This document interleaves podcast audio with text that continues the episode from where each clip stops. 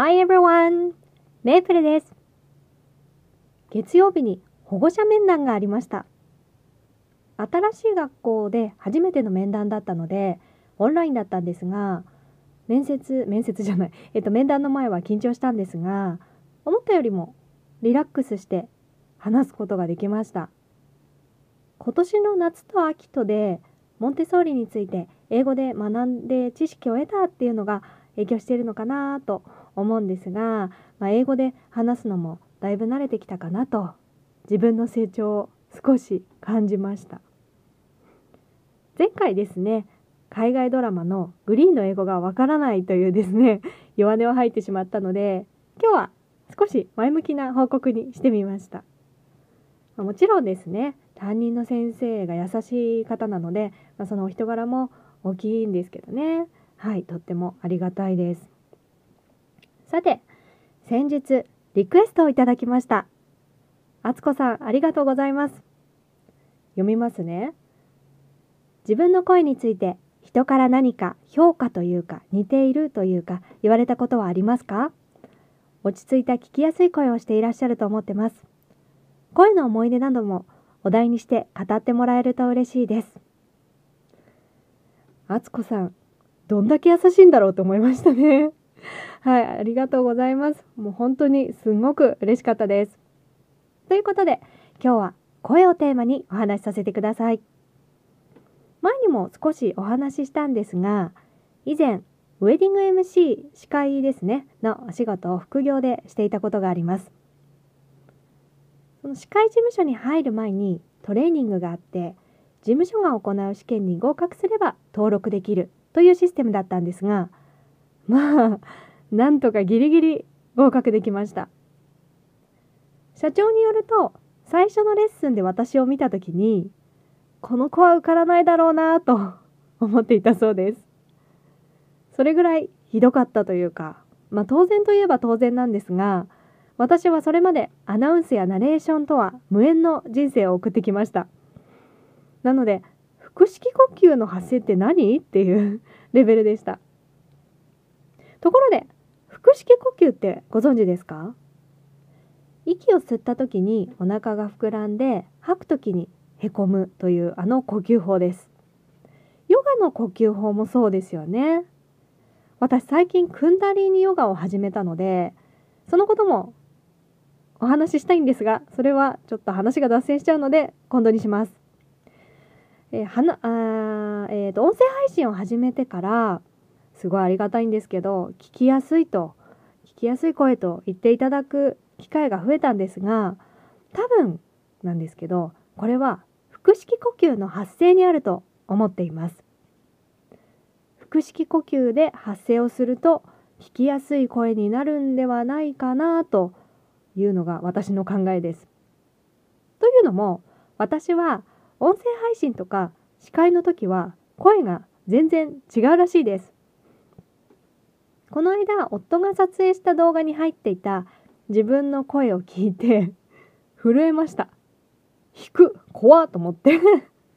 で普段の声は低くて怖いんですよ。で友達がこの音声配信を聞いていつメープルが話し始めるんだろうと思って聞いていたら終わっちゃったって言ってたんで もうずっと違う人が話してると思っていたらしくって相当普段の声と違うんだろうなと思うんですが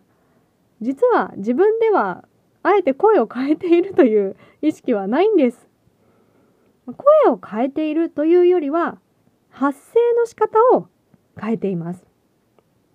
で腹式で話すと自然とこうなります。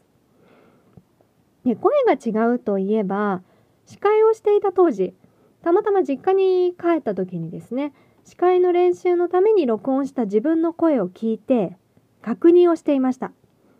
それを横で聞いていた母が「これ誰の声?」って聞いてきたので「えこれ私だよ」って言ったらすごくびっくりしていました。実の親でも気がつかないくらい声が違うんだなぁとその時に思いました。つまりですよ何が言いたいかと言いますと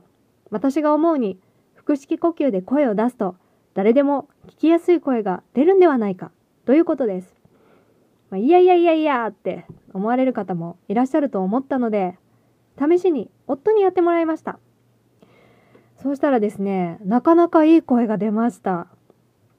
あの、もともといい声、いい声キャラっていうんですかね。イケボっていうんですか？イケてるボイスの略かな？イケボ。まあ、夫はですね、そのイケボキャラじゃないのに、まあ、もちろん私も人のこと言えないんですけど、でもそんな夫でもいい声になったので、多分、腹式呼吸の発声ってすごく大事というかキーポイントなんじゃないかなと思っていて、ただ、私も、私自身も夫でしか試していないので、ぜひ皆さんにも挑戦していただいて、どうだったのか結果を教えていただきたいなと思っています。では、やり方は？ってなりますよね。おそらく YouTube とかでね、プロの方が教えている動画とかがあるんじゃないかなと思うんですけど、あの、だからそういうのを見た方がいいと思うんですが、まあ、私は素人なのであんまり、あの、言うのも申し訳ないんですけど私自身のやり方としてはとりあえず、えー、息をいっぱい吸ってお腹に空気を溜め込んでから話し始めるというイメージでやっています。あと私が習って分かりやすかったのは鼻をつまんでも声が変わらない話し方です。これ音声配信なのでお見せできないんですがまずは鼻をつままないで視界風に行きますね。皆様と一緒に楽しく、そして和やかに進めてまいりたいと存じます。続きまして、あの、鼻を摘んで、鼻を摘んでじゃない、鼻をつまんで話します。皆様と一緒に楽しく、そして和やかに進めてまいりたいと存じます。ちょっと違いますけどね。ちょっと違いますけど、あんまり違いなかったんじゃないかなと思います。まずはですね、これを意識してやってみると練習になるのでおすすめです。ただ、これずっとやってると苦しくなっちゃうので、やりすぎには気をつけてください。自分で腹式で発声できてるのかなっていうのを確認するのにやるといいかもしれないです。あとはですね、もう気持ちです。なりきる。これが大事ですね。はっきり言って、旗から見たら、ちょっと痛い人ですよ。でも例えばラジオとか音声を通して話あ聞いた時ですねは何も意識しない話し方よりもちょっとやりすぎくらいでちょうどいいというか聞きやすいと思います。というのもですね実は昔ちょっとだけラジオに出たことがあるんです。司会のお仕事とは全く関係なくてあの当時やっていたお仕事の関係でラジオの出演というお話があったので参加したんですが その時は全く腹式とかも意識してなくて普通に話したんですね。実際の放送を聞いたらめちゃくちゃ暗い人でしたね。もうね声とか話し方がね怖くてもう二度と聞きたくない っていう感じですね。まあ、そんな私でも腹式で発声すると聞きやすい声と言っていただけるので腹式呼吸の発声はおすすめです。今日はですねあちょっと長くなっちゃった。うーんと腹式呼吸を使えば誰でも素敵な声になりますよというお話でした、まあ、誰でもかはわかんないんですけど試しにやってみてください。